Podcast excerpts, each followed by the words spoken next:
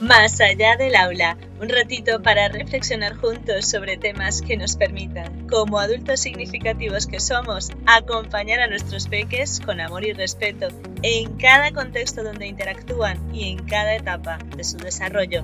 Así que estoy contigo cuando sea que me escuches. Nota mental.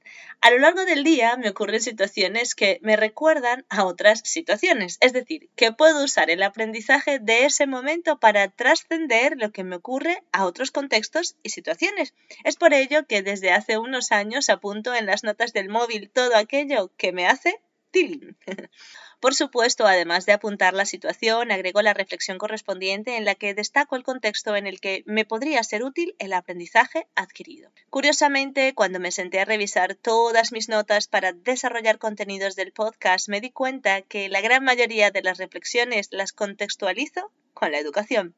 Fue entonces cuando decidí cerrar mi blog Adrisa Contacontos para centrar mis contenidos en la educación, aunque reconozco que todo está relacionado porque los diferentes contextos donde nos desenvolvemos nos influyen, tal y como os conté en el episodio Las capas del helado.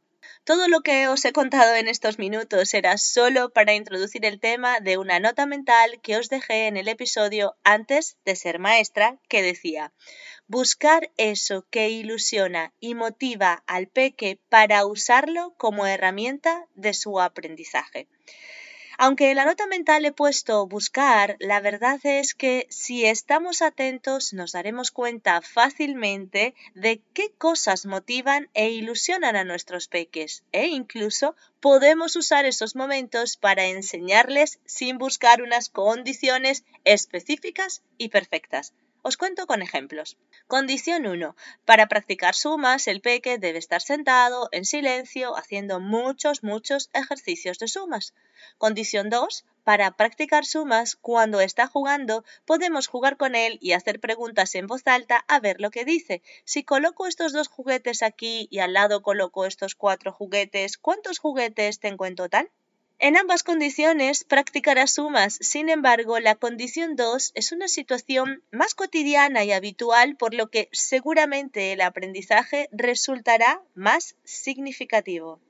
Podría continuar eh, con más ejemplos, pero el objetivo de este episodio es que seamos conscientes de que contamos con muchísimas herramientas que nos ayudan a facilitar los procesos de aprendizaje de nuestros peques. Sin embargo, si queréis más ideas cotidianas para jugar y aprender con los peques, os vuelvo a recomendar a Denise, quien es otra maestra que, al igual que yo, descubrió que fuera del aula se puede continuar enseñando. En la descripción del podcast os dejo su Instagram, arroba aprender-jugando. Espero me contéis en Instagram si hay alguna nota mental en la que hayáis apuntado dudas acerca de algún contexto en el que se desenvuelven vuestros peques y quisierais que lo hablara en un episodio.